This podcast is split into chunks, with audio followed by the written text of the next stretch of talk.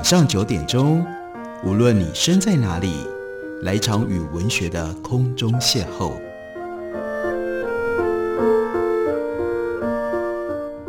杨照谈书，邀您一同遨游文学世界，认识古今中外的经典之作。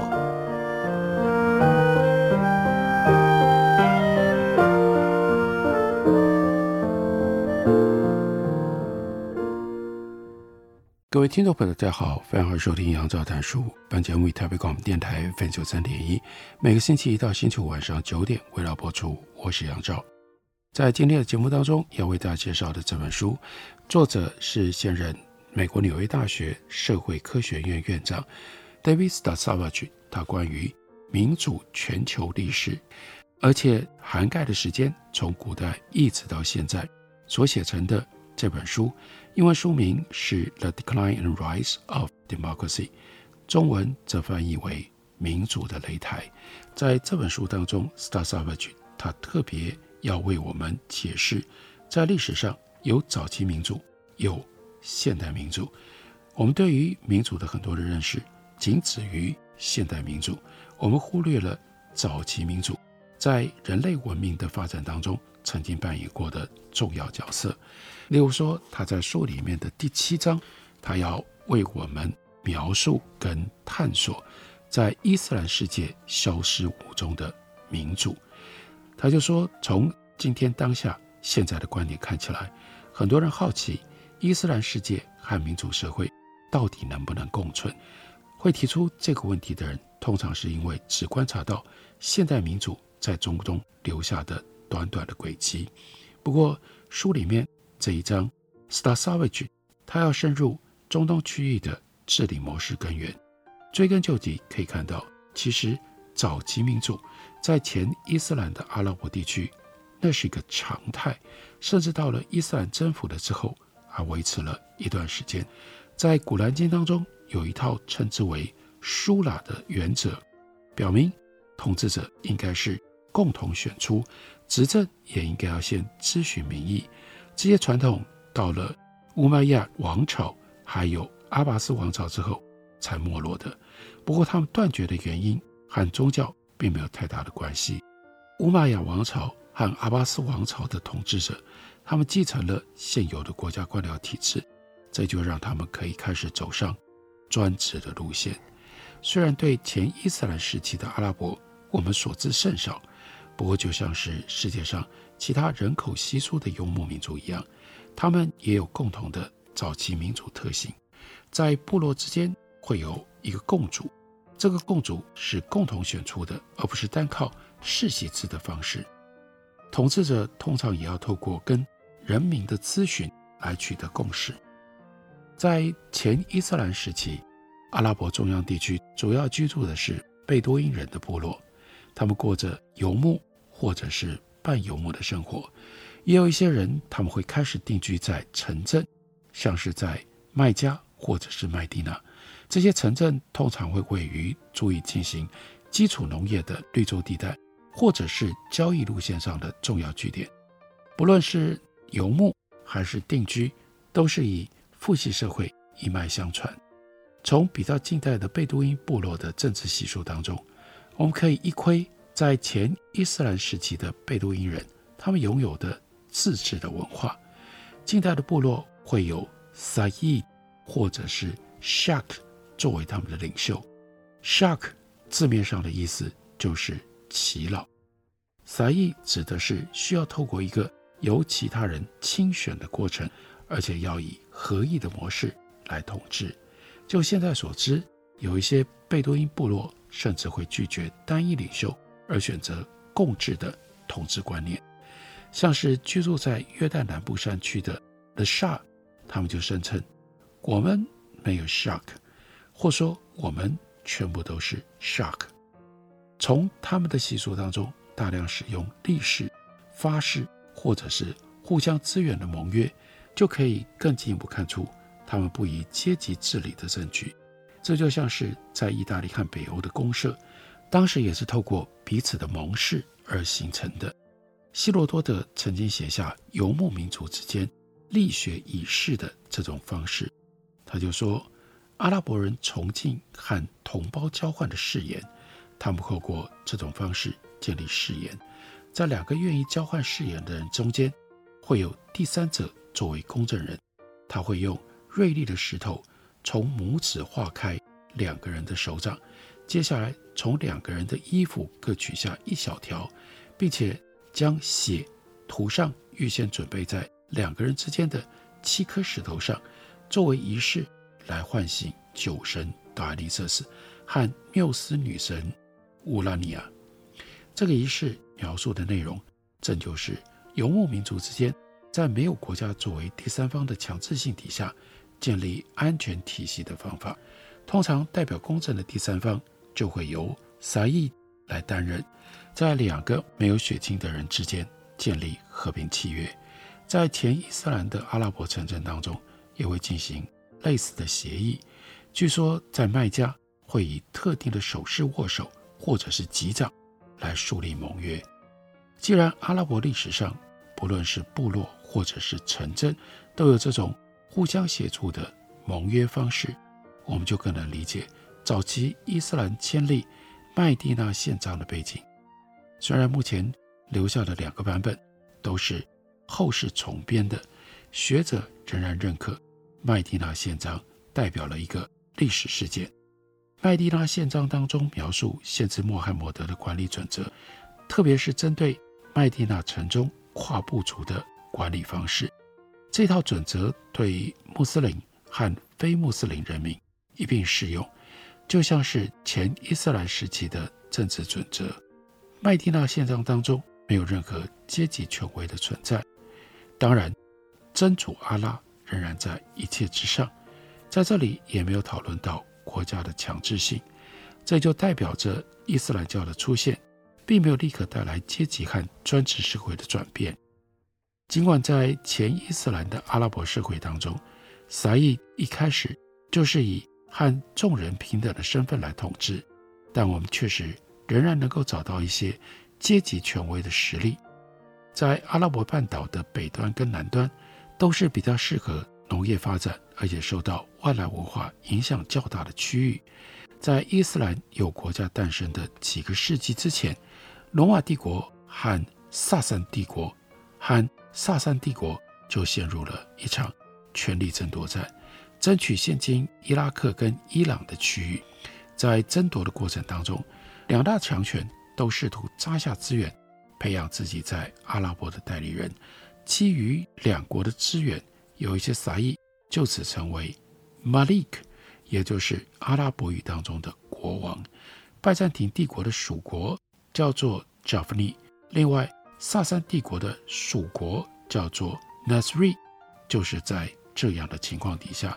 兴起的，在《古兰经》当中，我们找到了叫做舒拉的原则，显示合议政治并没有因为伊斯兰的崛起而马上消失。在《古兰经》当中，以舒拉这个概念劝服领导人说：“你应当恕饶他们，当为他们向主求饶，当与他们商议公事。你既决计行事，你就应该要信托真主。”他们的事务是由协商而决定的。那在某一些段落里，《古兰经》则会用 mashwara，也就是谏言，表达和舒拉同样的商议原则。但是从这两段引言我们来看，好像没有很强调舒拉有多么样的重要。事实上，在伊斯兰治理的前期，舒拉的概念常常被用作辩论上的核心。不论是现在的领导者要透过商议来统治，或者是希望透过商议的过程来选择新的领导者，都会回到这一点上。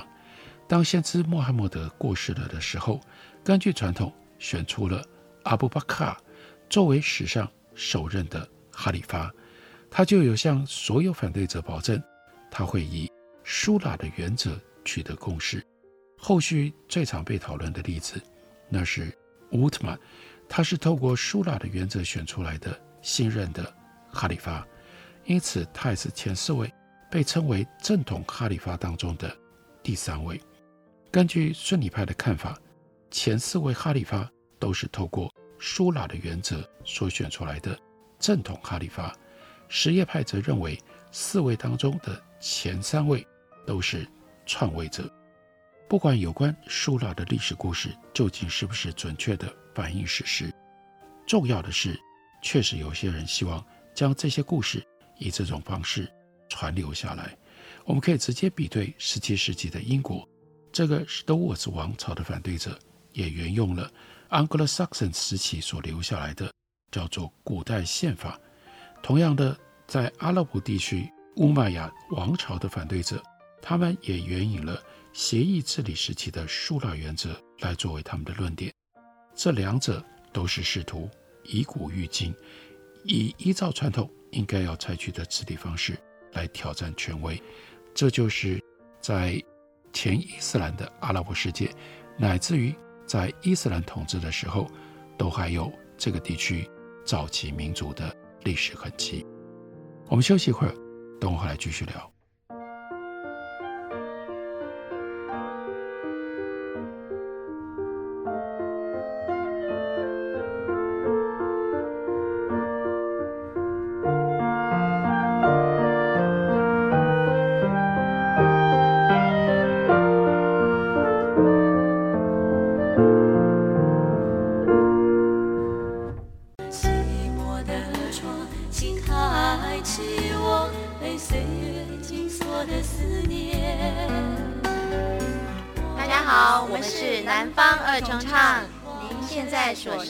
是最有活力的台北广播电台，FM 九三点一，AM 一一三四。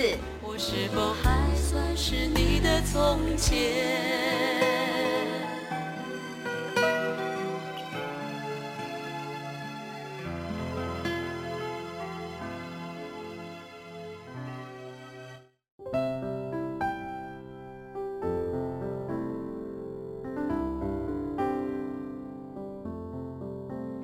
听见台北的声音，拥有颗热情的心，有爱与梦想的电台，台北广播 FM 九三点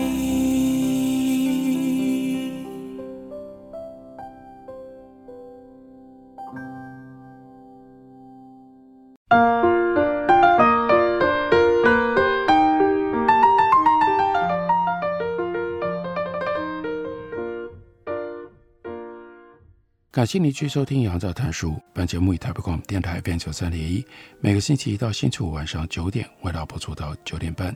今天为大家介绍的，这是 David Stasavage 他所写的《民主的擂台》。在这本民主的长远历史叙述和分析当中，Star Savage 最主要提出了有早期民主和现代民主的对照。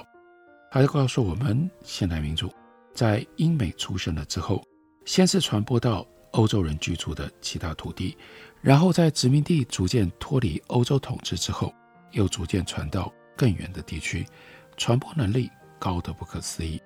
到了二十世纪后期，就连很多一看明明就不民主的政府，也纷纷披上民主之名，自称为人民共和国、社会主义共和国，甚至北韩称之为民族主义人民共和国。所以现在我们可以讨论，一个地方之前是否已经有集体治理的传统，会用什么样方式影响这个地方能够或者是不能够走向民主。我们不难想象，为什么现代民主能够在欧洲顺利的扩张。欧洲很多地方原本都活在早期民主之下，那是国王和议会的范本，也就是君主跟社会当中的某些成员共同统治的方式。也早就存在于欧洲社会当中。的确，这种模式在法国大革命之前的两百年有一点衰落，这是 decline，但是后来 rise。所以这本书它的英文标题就叫做《The Decline and Rise of Democracy》。在 decline 的时期，有的时候议会会坚持拒绝征税，有的时候君王也会绕过议会。来实现他的目标。法国的三级会议在一六一四年之后就没有再开过。普鲁士布兰登堡庄园贵族的权利更是被完全的剥夺，但其他欧洲的统治者都没有像普鲁士做的这么绝。在一七八九年，议会在欧洲依然相当普遍，民主在欧洲的传播历经了好几波连续的发展。在民主力道减弱的时候，代议议会重新获得了权力，许多这一类的议会都和中世纪的议会同名。过去的遗产，也许就是这些议会复活的原因之一。这些议会在复活了之后，逐渐累积权力，后来就成了政府的核心，也让中世纪的传统重新回归。民主化的最后一步，那就是建立了普选权、女性选举权，还有竞争式的选举制度。我们要了解这一切是如何发生的。人们在解释欧洲的民主如何扩散的时候，几乎都只关注欧洲大陆，然后开始问某一些国家是因为哪一些条件而更快获得了民主，哪一些国家又是为何没有走向民主。但这个问题也可以从另外一个角度来探讨：让欧洲民主化的因素是不是也在其他的时期让其他的地方走向了民主呢？关于欧洲的民主化如何开始，最简单的答案那是美国革命。根据这种说法，美国基于政治平等的激进思想掀起了革命，向世界大声疾呼民主之声，然后一路烧遍了各国，成为燎原之火。不过，这种说法有一个问题：在美国革命之后，绝大多数欧洲国家都经过了很长一段时间才施行全民普选。而且不光是美国，这些国家实施普选制的时间也离法国大革命非常久。美国殖民者的政治平等理念之前早就曾经在其他地方实施过。例如说，一六四零年代的平等派跟挖掘派都在英国尝试给予所有男性选举权，只是他们想把这些理念诉诸文字的时候，平等派的领导人就被关进了。London Tower。反观北美的环境，要顺利实施广泛的选举权，似乎更容易。而且民主也许必须先用这种方式出现在北美，之后才能够传播到欧洲。讨论欧洲民主化的时候，第二件要注意的是，欧洲的民主化比其他民主的浪潮缓慢得多。柏林围墙的倒塌，在短短几年内让民主国家快速增加。但如果我们以普选权来衡量一个国家是不是民主，美国独立战争却是在很久之后才让欧洲国家逐渐民主。大部分的欧洲国家甚至都花了超过一整个世纪。对于民主的诞生，政治学家最常见的解释是经济，也就是国家富裕了之后，民主就会出现。这背后可能基于很多原因。如果脱离贫穷的人会争取更多的政治权利，那么人民的所得就会直接影响民主的动力。此外，人均收入也可以间接表示其他重要的因素。国家越有钱，通常这个国家的通讯跟交通也就会越好，人民要集结起来争取民主也就越容易。农业社会的工业化也有可能会有类似的效果。最后，人均所得越高，人民就越有可能接受教育，也就越不容易被那些假先知还有煽动型的政客所蛊惑。到目前为止，政治学家和经济学家花了很多的笔墨去研究人均收入提高和其他相关现象是不是真的能够推动民主。不过，Star Savage，他就说他要用一个更简单的方式，这个方式源自于 Lifson。他在一九五九年的开山之作，他以人均收入、人均医师数量、电话数量、机车数量、收音机数量、报纸数量以及教育化和工业化的指标来比较欧洲和拉丁美洲的民主国家和独裁国家的差别，结果发现，稳定民主国家的发展程度在这几个项目上都要比独裁国家高出许多。不过 l e f s 他的分析。有一些问题，其中一个是一九五九年的各国发展程度，是不是真的适合拿来检验这种理论？因为我们也可以改用每一个国家第一次民主化或第一次有机会民主化的时候的发展程度来检验相同的理论。而对大多数欧洲国家而言，这个时间点显然都比一九五九年要早得多了。法国是一个例子，以今天的币值来算，法国在一九五九年人均国内生产总额大概是略低于一万美金。医生、电话、收音机、报纸、汽车的数量都很多。这样的发展程度虽然不如美国，但也算不上是贫穷。但是法国首次成为稳定民主国家的时间，却并不是一九五九年，而是。法兰西第三共和建立的1870年，两者之间差了九十年。法国在1870年的人均国民生产总额只有两千三百八十三美元，相当于今天坦桑尼亚或者是塞内加尔。而1870年的法国人当然也不可能有电话、有收音机、有汽机车。虽然1870年的法国以这个标准来看，是一个贫穷的发展中国家，但是那个时候的法国却就已经发展出了稳定的民主制度，变成了稳定的民主国家。而且法国并不是特例，有十三个西欧国家在最初走入民主的时候，他们的人均国民生产总额平均都只略高于今天币值计算的三千美金。其中有四个国家在民主化的时候。甚至还比法国更穷。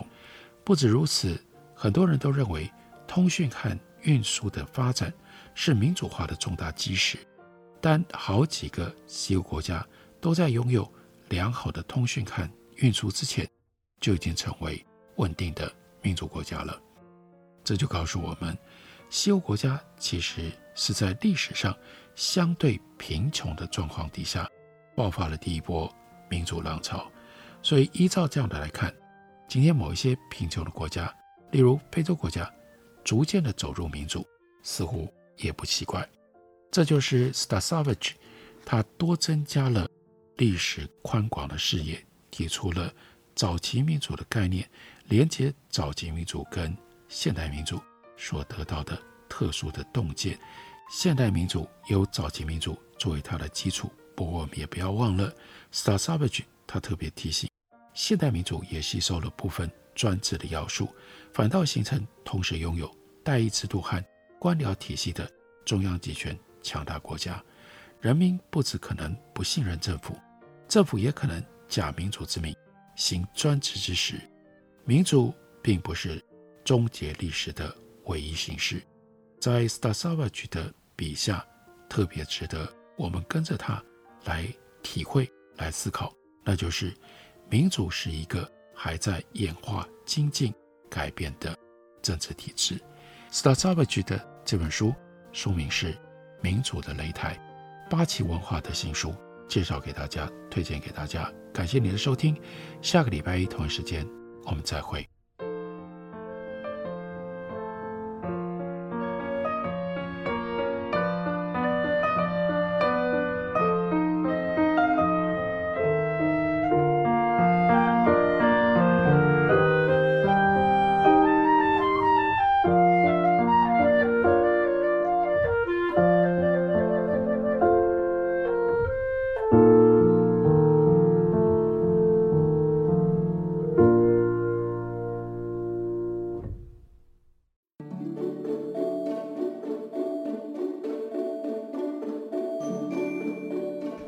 公尺零点四趴，三公尺剩两个，十公尺。你在背什么数学公式啊？明天要考吗？不是考试啦，是有关温室效应的问题。你知道吗？当海平面上升一公尺，台湾零点四帕的面积会被淹没；海平面上升三公尺时，全台六都会就只剩下桃园和台中两都。那如果上升十公尺呢？到时候啊，全台八点八帕的面积都会消失了。尤其大台北盆地、南洋平原、台中彰化以南的海岸平原，很可能都会被淹没了。啊，这么吓人！那那该怎么办呢？我们可以多做一点，例如爱用当地食材，减少食品碳排放量；多搭乘公共运输工具，减少开车或骑机车的次数。而冷气温度也可以控制在二十六度到二十八度之间哦。嗯，还可以随手关灯、拔插头，自备环保餐具，少用一次性就丢弃的商品哦。台北电台与您一起珍惜资源，爱地球。